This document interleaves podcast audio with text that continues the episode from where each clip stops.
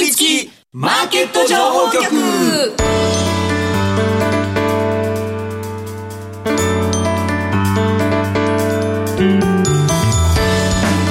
金曜夕方はラジオにかぶりつき。どうもスパローズ大和和孝です。はい、えー、44歳元気から、えー、ビーコミこと坂本慎太郎です。今日は、えー、八木ひとみさんはリモート出演ということでどちらにいらっしゃるんでしょうか。呼んでみましょう。八木さん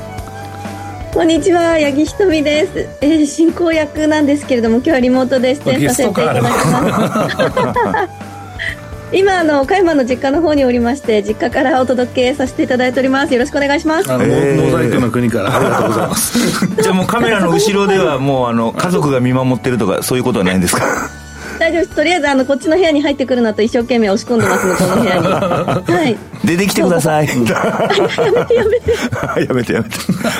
そうなんです。坂本さんに顔にもモザイクかけた方がいいんじゃないかって言われて。そんなこと言ってない。モザイクがめっちゃかかってますねしか言ってないですかいやいやいや。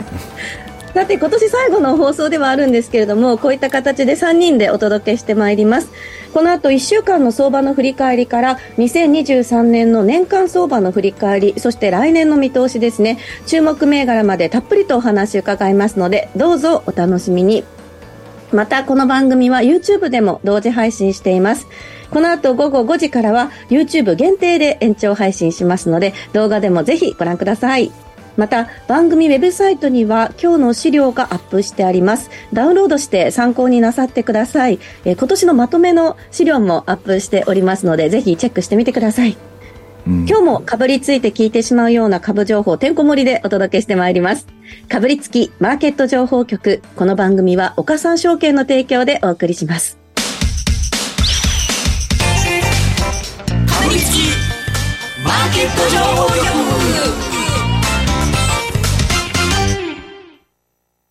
ではまずは今週1週間のマーケットを振り返るとともに、来週以降の見通しを坂本さんに伺ってまいります。うん、えー、今週末ですね、今年の日経平均の終値ですけれども、33,464円17銭。えー、週間では295円12銭のプラス小幅高で終えたということなんですが、1年の振り返りはまた後ほどお伝えするとしまして、まずは足元の状況からということですね。えー、ビコミさん、まあ、今年最後の1週間でしたが、どういった週でしたでしょうか、うん、そうですね、まあ、一応、日経平均自体はまあ上がってはいるんですけど、うん、まあ、なんか米国に比べたら弱いなみたいなのがずっとまあ続いてたのと、うんまあ、出来高もまあだんだん細ってきてますし、まあ、そうだね、なんか年末らしいなっていう相場だったのかなと思います。まあ、そんな中、そうですね、気になってたのは、意外とね、うんそうで、リートの利回りがちょっと高くなってきて、価格が下がってきてて、うん、いやこのズーズーいくのかと思って、一瞬持ち直して終われたからどう、よかったなと思ったりとか、あんまりリートの話しないですけどね、うん、うん、まあ、この中の、すみません、表にもなかったんで、ちょっと触れてみたんですけど、まあ、あとは為替ですかね。円高がまた一段と進んで、まあ、米国の、まあ、利下げを先取りの動きが少しずつ出てきたと、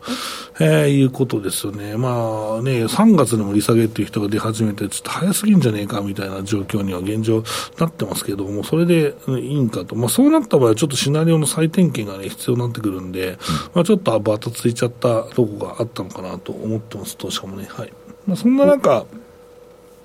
そうですね、えー、っと、まあ、銘柄の中ではですね、そうですね、グロスのですね、指数は非常に強かったなということで、まあ、これもまあちょっと、まあ、先々週、先週弱い部分はあったんですけど、まあ、年末特有のちょっと個別化物色みたいなの見られてよかったなと思ってるんですけど、まあ、一応、今月はね、えー、ちょっとグロス株注目してみたらどうかっていうところですけど、まあ、ものすごい上がったねって感じじゃないですけど、銘柄の選択としては意外と間違ってなかったのかもなと思っていると、えー、いうことです。まあ一応ですね、えー、っとまあ、そんなにいい結果じゃなかったんですけど、まあ、悪くはないので、一応1月もちょっと引っ張ってみたらというところですね。1月の特に上旬。えー、まあ IPO も意外と、えー、活況の銘柄も一部ありましたから、まあちょっと個人投資家やる気になっている可能性もありますと、えー、いうところですね。まあ NISA の話とかはまたどっかでしたいなとは思うんですけど、うん。東証グログロース市場の250指数は中間で4%高ということで、おっしゃる通り、確かにあの、最後の最後でちょっと強かったなっていう印象でしたが、IPO とかも12月多かったですけれども、最後いかがでしたか、このあたりの動きは。あそうですね、IPO は非常に、えー、まあ、あアメリカ製対応とかね、意外と、えー、強いなとかいうのもあったりとか、まあ、あと下がって上がる銘柄もあったので、まあ、そうなると、やっぱり下から値幅が取れてるんで、えー、うん、そこはいいなと思いますと、えー、いうところですかね、はい。うんありました。では、えっ、ー、と、個別で動いた銘柄もちょっとピックアップしていきたいと思います。はい、えー、今週個別で動いた銘柄で、まずは、うんえー、6269の三井海洋ですね。こちらを見ていきたいと思うんですが、えー、三井海洋開発、こちらが今週は2318円で終えています。えー、上昇率ランキングでは1位に入ってまして、えー、今日2%下げたんですけれども、週間で27%の上昇だったということですね。はいどういった動きがあったんでしょうか？はい、えっ、ー、と、こちらはですね、まず、この三井海洋はですね、えっ、ー、と、まあ、業績のね、大幅な情報修正があったということで、こちらがですね、非常に、えっ、ー、と、まあ、良かったということですね。はい。えっ、と、まあ、この業績の情報修正も純利益でこれも予想の2倍ぐらい、えー、まあ、12月期ですけど、出てますので、えー、この辺も意外と強かったなというところですね。はい。えー、結構これは僕もびっくりしましたよ。まあ、良さそうだなとは思ってはいたんですけど、うん。うん6269三井海洋開発ですが、えー、今週末2318円で終えています。そうですね。このですね、えっと、FPSO っていう、その、なんていうか、沖合の、その、なんていうのかな、生産施設といいますか、まあ、こちらの仕事が結構あって、えー、それが意外とうまくいったということですかね。この、なんだろう、海に浮いてるその施設といいますか、この杭とか打ち込むと、もうめちゃめちゃそのお金がかかったりとか、埋め立てとかすると、さらに大変じゃないですか、なるほど。これをまあ浮かせて、まあ、その施設を作るっていうのをこう強みにしてるんですけど、うん、まあ、ここの部分、えー、が良かったということですね。で、えっと、もう一つ、この三井アンデスっていうのも、まあ、上位にあるんですけど、こちらは、まあ、その、まあ、親会社といいますか、持ち分法といいますか、まあ、40.5%保有してますので、まあ、こちらの、えー、業績が、えー、この業績にね、えー、乗っかってくるので、まあ、その分の、えー、プラスがあったということですね。はい。今お話にありました三井 E&S7003 ですが、今週末706円で終えています。えー、続いても銘柄見ていきたいんですが、続いてが6849日本光電工業ですね。えー、こちらは上昇目立ってますけれども、背景にはどんなことがあったんでしょうか？はい、うね、こちら、米国のですね、えーとまあ、アクティビストというと、バリューアクトがですね、えー、5%を超える、えー、大量報告を出したと、えー、いうことでして、まあ、過去に手がけた銘柄は、まあ、セブンダイですとか、えー、オリンパスですとか、まあ、物言う株主なのかなと、えー、いうところですけど、まあ、こちらがですね、えー、かなり、えーまあ5%買っていると。で、まあ、これどういうその会社が対象になりやすいのかっていうと、やっぱりその、えー、お金を持っている会社だと思うんですよね。うん。だし、まあ、あとは競争力が高い会社。で、ここって日本光電工は、うんと、まあ、皆さんが身近なやつだと、まあ、医療関係のメーカーなんですけど、AD を作ってるんですよ。で、これはまあ、国内トップで、で結構な高収入を上げていて、で、えっと、AD 作るだけじゃなくて、AD ってこの、あのパッドをその貼り付けて、電気ショックみたいな感じで流すじゃないですか、はいはいはい、あのパッドって賞味期限っていうか、消費期限があるんですか？そう。だからそこのパーツをずっと入れ替えるのもお仕事ですし、だそのメンテも意外と儲かるんですよね、だからまあそういう、まあ、安定したまあ収益が出せるような会社なので、まあ、もっとこれを効率化すればですね、えー、いいんじゃないかという提言が来るとか、あとはその配当ですよね、えー、現状、まあ、直近の決算ですと、2023年3月期が、えー、1株益が203円に対して、えー、配当が、うん、61円ですので、まあ、出してる方だと思うんですけど、うん、もっと出せんだろうみたいな話とか、えー、いうのを、まあ、提案してくるかもしれないというの思惑もあってですね、株価が上昇していると、えー、いうことですかね。なんか入れ替えが多い年とかあるんですかね。ああ、どうなんですかね。も調べといたら、この年もしかしたら忘れててみたいな。あとはね、えっと、このアクティビストの活動、やっぱりそのお金がすべてなんで、たくさんお金が入ってくる、アクティビストブームになった場合は、はいえーその機関投資家からお金を預けるわという形ではい預けられるというのと、あとは、イグジットした後お金が余るじゃないですか、はい基本まあ、基本的に投資家で返さないパターンもまあほとんどだと思うんで、えーもう一回再投資ということで、次の、えーターゲットを探しに行くとかね、えーそういうのはあるかなと思います。6849日本光電工業ですが、今週末4463円で終えています。週間では19%程度の上昇となりました。では続いての銘柄6958日本 CMK ですね、えーこちらも大きく上昇しましたけれども背景にはどんなことがありますか、まあ、今、CMK はですね、まあ、これという材料はないんですけど、非常にまあ、この3日ぐらい強くて、えーとまあ、ここはプリント配線基板を まあ作っていて、車載用に強いという会社なんですけど、えーこちらのまあ業種ですね、業態、えー各社業績が良くて、えーまだまだね、えーこの挽回生産で来年も行くだろうと、えーいうことで強いんですけども、CMK そこまでね、大きくその、えー業績が良くなっているところがまだ見えてない、まあ、その株価がものすごい上がるほどよ良くないと言いますか、だから地味なんですけど、だから、えこれ高すぎるだろうということで、空売りしてる人もいるのかもしれないし、と考えると、意外とこれ、えーまあ強い、強いというか、その、これからの回復を先取りしちゃってるんだけど、まあ、さ先取りしすぎてるから、空売りをする人がか巻き込まれたのかなというのはあるかなと。こういう株結構多いんで、えー探してみるのもいいかなと思います。6958日本 CMK ですが、今週末830円で終えています。週間で16%程度の上昇となりました。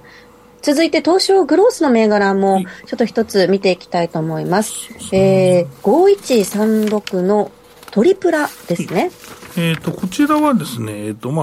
あ、あ旅館とかのですね、えーとまあ、予約システムを提供する会社なんですけど、えーとまあ、よく皆さん、えー旅館とか予約されるときって、まあ、一休ですとか楽天トラベルですとか、はいはいはい。まあ、OTA という、まあ、あとは海外だったらブッキングドットコムとかいろいろあるんですけど、まあ、そういうところで予約する方多いと思うんですけど、まあ、それってでもみんなそうだから結構高いんですよ、手数料が。はいはいはい。10%ぐらいまあ取られる、10%弱かな、取られるような、まあ、形なので、でこのトリプルはまあ3%か5%ぐらいで、えー。半分ぐらいで、えーまあ、その 手数料で、えーやれるんで、だから、えっと、その、えー予約サイトを使いながら、従来のを使いながら自社サイトで、まあ、こういう形で安くやるとか、はいはいえーいうこともまあできるので、まあ、当然、うんこれえーを使ってね、えーコスト下げながら自社集客みたいなことも、えーできるということで、まあ、意外と作り込まれたあシステムで、えー導入する会社、日本以外にもね、増えてると。この意外とこの、まあ、当然システムのサブスクリプション的なところがあるんですけど、これね、日本以外で使われてるっていうのはやっぱり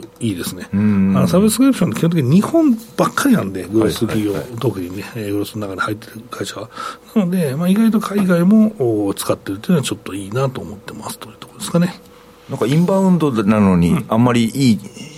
位置じゃないそうですね、はい。まあ、業績がですねそこまでまあ綺麗に伸びてないというのが、まああのまあ、もっとさあの成長すべきだろうと思ってる人がいるのかなと思うんですけど、えーとまあ、そこのミスマッチかなと思うんですけど、まあ、でもただ最近はちょっと見直し買いみたいなのが入っているし、えーと足元の四半期でもまあ業績良くなってる方だと思うんですね。で、まあ、前年同期からちょっと欠けてるので、利益が、そこはちょっと嫌気された部分はあるかもしれないですけど、まあでもこれからかなと思います。で、まあ、あと、お来年に向けてやっぱりインバウンドって結はい。構もうちょっと忘れられたテーマになってる感じがあるんで、業績上がってるのに株価が振るってないなとかありますよね。だからその辺ちょっと気をつけてみたいなというところですね。で、はい、そんな感じでございます。じゃあこの後またそのインバウンドに関しても坂本さんから来年以降の見通しの中でお話伺っていけたらと思います。5136東証グローストリプラですが、今週末1575円で終えました。今日だけで4%を超える上昇となっています。では坂本さんのピックアップ銘柄も見ていきましょうか。そうですね僕のピックアップは、まあ、グロース、今月はグロースでということなんで、えっ、と、ベガコーポレーションの話をしようかなと思ってます。はい。えー、3542のベガコーポレーションなんですが、えー週末515円で終えています。どういったところがポイントになりますか、はい、えー、とこちら皆さんご存知の方いらっしゃると思うんですけど、これ、牢屋っていうその家具、ちょっとおしゃれなね、家具をまあ作っているその会社なんですけど、えーとまあ、ピークはですね、えーまあ、ああれなんですよ。あの、コロナの時だったんですよ。コロナの時に、まあ、巣ごもりなんで、ちょっと家を過ごしやすくしようとかね、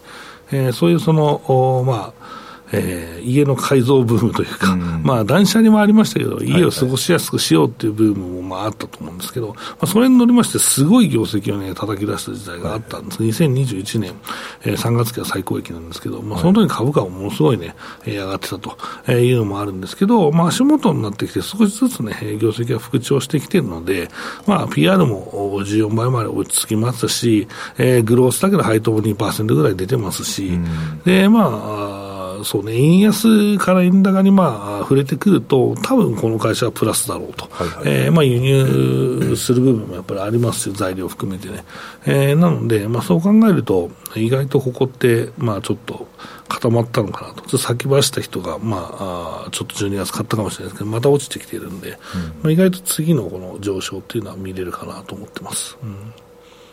その今お話、その円安から円高にっていうお話もあり、業績に関係してくるという話ありましたけれども、うん、この後ってその為替の動き等もですね、来年以降に向けての為替の動きも見通し伺っていきたいんですが、うん、ローヤってあのかなりおしゃれで、私も何個か買ったことあるんですけど、うん、意外と安いですよね。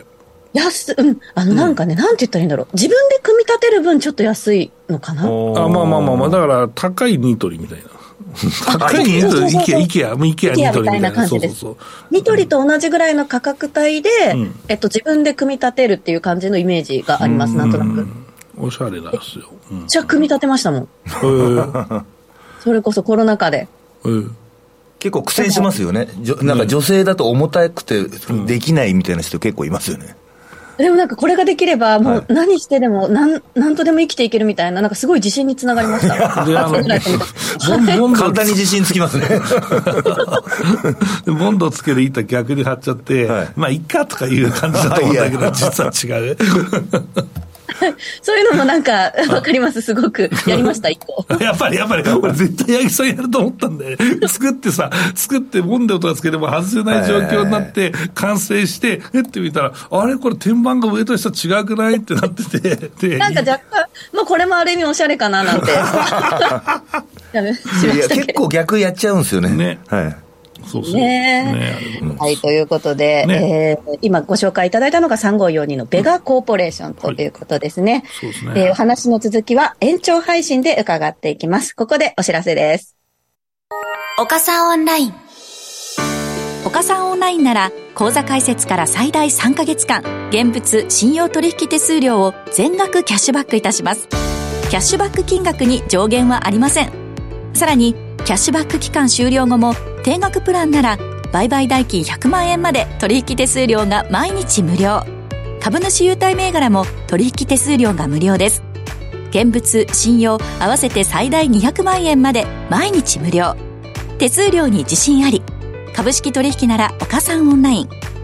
岡三オンラインは岡三証券株式会社の事業部門の一つです。当社が取り扱う商品等には価格変動等により元本損失元本超過損が生じる恐れがあります。投資にあたっては契約締結前交付書面等を必ずお読みください。金融商品取引業者関東財務局長金賞第53号。岡三証券株式会社。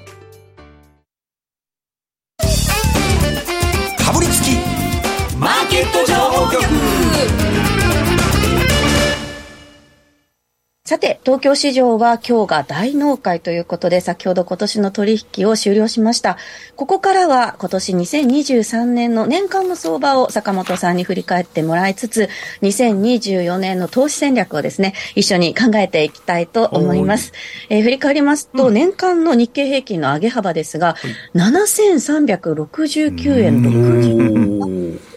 トで、えー、28%を超える年間の上昇率となりました。えー、年間の上げ幅、1989年以来の大きさということなんですね。振り返ってみると、よく上がった年だったということなんですね、坂本さん。そう、まあ、率と、率で見ればそうだよね。というか、その、1万円の時って、えー、まあ仮に7000円上がったら1万7000円。70%上がるんで、それはもう株価が高くなってるんでね、まあそうなのか、まあ値幅は、まあ一応結果として出たのかなと思うんですけど、うん、まあその背景じゃ何だったのかっていう話をちょうどね、えー、まあ画像出てるんで、ね、YouTube の方は特に見てほしいんですけど、えっ、ー、と、そうですね、えー、今年はあ頭、はあかなり暴落していて、はいはいはい、あの前年とかね、今頃とかもなんか最悪だったの、今年は最後にぶち下がりやがってみたいな話で、うん、まあ、その時ってじゃあ何だったのかっていうと、利上げがね、米国、まあ、どんどん来年続くぞと、はいはいはい、えー、いうこと利上げになると景気悪くなるよねというところ、業績も悪くなるよねというところで、まあ、その懸念の売りがね、出てきたと、うん、えー、いうことになりました。で、えー、あとはその米国のハイテク企業ですね、えー、はリストラをじゃんじゃんやって、えー、もう大丈夫かみたいな、もうこれ、リストラやってるってことは、もう景気悪すぎるんじゃねえかみたいな、うん、でまあ、悪もう負のスパイラルをずっとね、えー、繰り返してきて、で安いところまで、まあ、来てですね、えー、で、まあ今年が始まったんですけど。まあ、利上げをまあしていくんですけど、そこまでね、えー、経済指標が悪化しなかったということもあるので、えー、まだまだこれ耐えれるんじゃないかという楽観論の人、まあ、この、えー、ソフトランニング派がね、結構増えてきて、で、えー、と、まあ、その間日経金が先に米国株より強く上がったんですけど、ここはやっぱり業績ですよね。で、これはもう去年からも僕はずっと言い続けていた、まあ、円安による J 株効果、業績改善ですね。えー、これがまあ起こりますと、えー、いう話をまあずっとしていて、えー、と今期の業績予想の伸びは10%ですよというね、話をしていて、えー、まあ、ちょっと各社控えめな、あまあ1%ぐらいのね、増益で出してきて、今期予想だったんですけど、本当かという中、えー、やっぱりこれは、うん、19の業績をね、えー、見ていく上で、やっぱり大丈夫だろう、日本の業績はと、えー、思った方が非常に多くて、で、その方々、まあ、特に外国人投資家なんですけどね、まあ、買ってくれて、えー、まあ3万3500円まで行きましたと。うん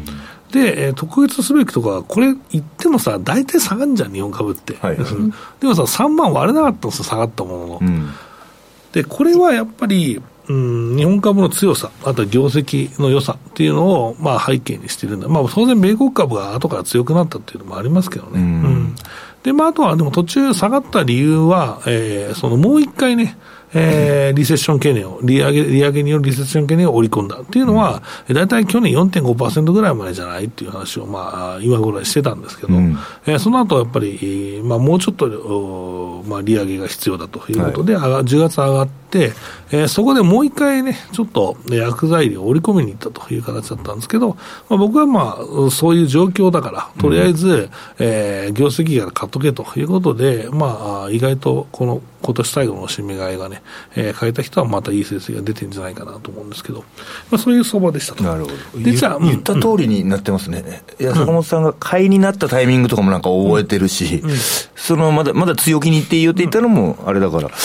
なんか、あ言った通りにグラフ、日経平均になってるなと思いましたけど、ね、まあ、あの自分ではですけど、まあ、これも10年ぐらいこの仕事になりますけど、まあ、その前から分析はずっとしていたんですけど、はい、まあ、うん、ちゃんと当たるよう、当たったなと思います、今年は。うん、はい。あの、何も言うことがないのかなと思うし、うね、だからどうやるにしても反省する人は、あんまり反省点がないね、俺の性格が悪いぐらいだと思う、反省。いや僕が覚えれるようになったなっていうか、去年言ってた流れとか、こういうことが起きたなっていうのを、なんとなくの流れをこう覚えて、あ、こうなるんだっていうのが分かったなと思う。まあ、意外とその通りだったよね。はい。はい。ヤクさんご自身はどうでした、うん、あの、株の中で成績としてはいい一年でしたか？あ、あの、途中、めちゃくちゃ良くて、もう人生最高ぐらいプラスだったのに、うん、人生最高ぐらい負けちゃって。おお、入りすぎちゃった。ちょい負け。そうですね。はい。そっか。そうですね。ちょっと、自分のこと一回無敵って思ってた時があって、誰にも言わなかったんですけど。それ意外と怖いよね。怖い。そうですね。一回そしてまた覚えたんで、またちょっと来年チャレンジしようと思います。で、そうそう、それで、えっと、あと来年、じゃあどうなるんですかと、はい、えー、いう話なんですけど、まあ今年の、まあ、あなんだろう、日本株と、あ来年の日本株と、えー、米国株の見通しを見ると、はい、まあ日本株は一応、僕はまあ、えー、去年、えー前えー、今年度、来年度で、えー、20%ぐらいのえー、増益かなと、はい、えー、思ったんですけど、これはちょっと先取りすぎてしまうと、はい、意外と、えー、今期15%とか17%とか上がっちゃうと、来期3%増とかになって、うん、で米国は一応10%以上、11%ぐらいかな、伸びる予想になってるんで、はい、まあ、そうすると日本株より米国株買うよねみたいな話になるじゃないですか。だからそこで、まあ、米国景気と、あと、まあそうですね、えー、まあ大統領選もあるけど、そこを見ていくということなんですけど、うん、まあ、あと今年もう一つね、えー、皆さんに強くお伝えしたのは、えー、この金利が10年債で5%超えているときに、もう債券を買いましょう、米債を買いましょうと、これで全力で米債買うんやと、うん、えー、いうことで、えーまあ、米債をね、皆さんに買お買えという話を、はい、株の番組ですけどしましたけど、まあ、これはまあ本当に15年に1回とか、まあ、そんな水準だったので、うん、まあ、そこはまあ当たってたのかなと、まあ、現状では思ってますよ。はいはいはい、まあ、それも言えたのは今年は良かったかなと思ってます。うん、で、まあ、あとは、そうね、もうちょっと来年の話をすると、意外と、うん、つまんない相場かもしれないですね。えー、上がっても一瞬かもしれないんで、今年みたいななんか、だらだらしてたらなんか戻るしみたいなことは意外とないかもしれないので、その節目節目のですね、えー、まあ株価の動きに注意してほしいなと思います。そっか。なんかニーサとかも全力で1月から買った方がいいというわけではないはないです。まあ基本的にニーサは株式だったら、配当欲しいんだったら2月か3月でも別にまあいいわけじゃないですか。はいはいはい、まあ1回流してもいいし、分散させてもいいしというところなので、うん、なんかみんなちょっと、さっきの山さんの浮かれてる話あったじゃないですか。はい、だから、ここがね、やっぱり、あるかなと思います。だから、ちょっと1月は僕はちょっともうショートでもいいんじゃないっていう話は、えー、昨日しましたけどね。うん、はい。うん、それは、あれですか、えー、っと、レンジ相場みたいなのを見てるっていう来年来年も一応そうですよ、2万、あ、でも上上に一応1回抜けるレンジ相場ですね、うんうん、あだから下が2万8000で上が3万6000にしてますから。ああ、なるほど。うんレンジ相場、そうですね。今年はね、なんかその年の後半、先ほどお話もありましたけれども、うん、レンジ相場ではあったけれども、下値が硬いっていうようなイメージだったんですけれども、うんうん、まあ来年はちょっと一回3万割れる場面もあるのではないか。まあ、一瞬のオーバーシュートだと思うんですけど、まあなかったらいいなぐらいで思ってます。はい。うん、なるほど。それ、為替の動きとかどういうふうに見てらっしゃいますか？為替の動きは、まあ基本、今の段階で140円ぐらいなので、まあ、来年利下げが始まってからもう一回織り込むんで、まあ、その後130円台真ん中か前半までいくかなとは、えー、思ってるんですけど、それではまだまだ円安水準ですから、うんうん、あの、日本企業は大丈夫だと思ってますけどね。はい。いました。うん、えー、この後、ちょっといろいろと、その、そういった状況、相場の中で、相場状況の中ではどういった戦略を取っていけばいいかっていうのを、あの、考えていきたいところではあるんですけれども、うん、今年の年間の各指数、セクター別の騰落率もちょっと確認、簡単に確認していきますと、今年はその鉄鋼が51%を超える上昇、海運がそれに続いて47%の上昇、医薬品がちょっと弱さ目立ちましたね。うん、ワースト1位で、えー、33業種中1業種、えー、マイナス1%となったということです。うん、このあたりの分析も、えー、この後ですね、えー、後半の延長配信の方でお話伺っていきたいと思います。はいさて、あっという間にエンディングが近づいてまいりました。かぶりつきマーケット情報局。この番組は岡三証券の提供でお送りしました。実際に投資をされる際の判断はご自身でしていただきますようお願いいたします。さて、大和さん、私ちょっと今日ごめんなさい、YouTube を確認できてなデ、デバイスの数の限界でです、はい、ちょっと YouTube 確認 できてないんですけど、はい、コメント何かあります、ね、僕も6月、7月、俺天才と思ってたら12月で吹き込んで、吹き飛んだって。やっぱね、あよかった、仲間もいていただいて。そうですね、来年また、この経験を覚えといて、なんとか生かして、一生続けていきたいと思います。いや、でも、八木さんも、あの、実家でも何の問題もなく、逆に、逆に YouTube そっちの方がアップで見れるから見てる方は嬉しいのかなかもしれない ちょっと盲点でした。申し訳ありません。頭の上の方は切れてますけどあのもう一回塗り直して出てきます。そうそうそう実家がおしゃれっぽく見えてなんかちょっとプロファイリングしてしちゃいます。さてラジオの聞きとラジオ聞きの方とはここでお別れとなってしまいます。えっと次回は雇用統計の日ということで、はい、え高部さん。お越しいただきまして、山本さんにもお話を伺っていきます、えー、ここまでは坂本慎太郎さん、大和勝孝さんとお届け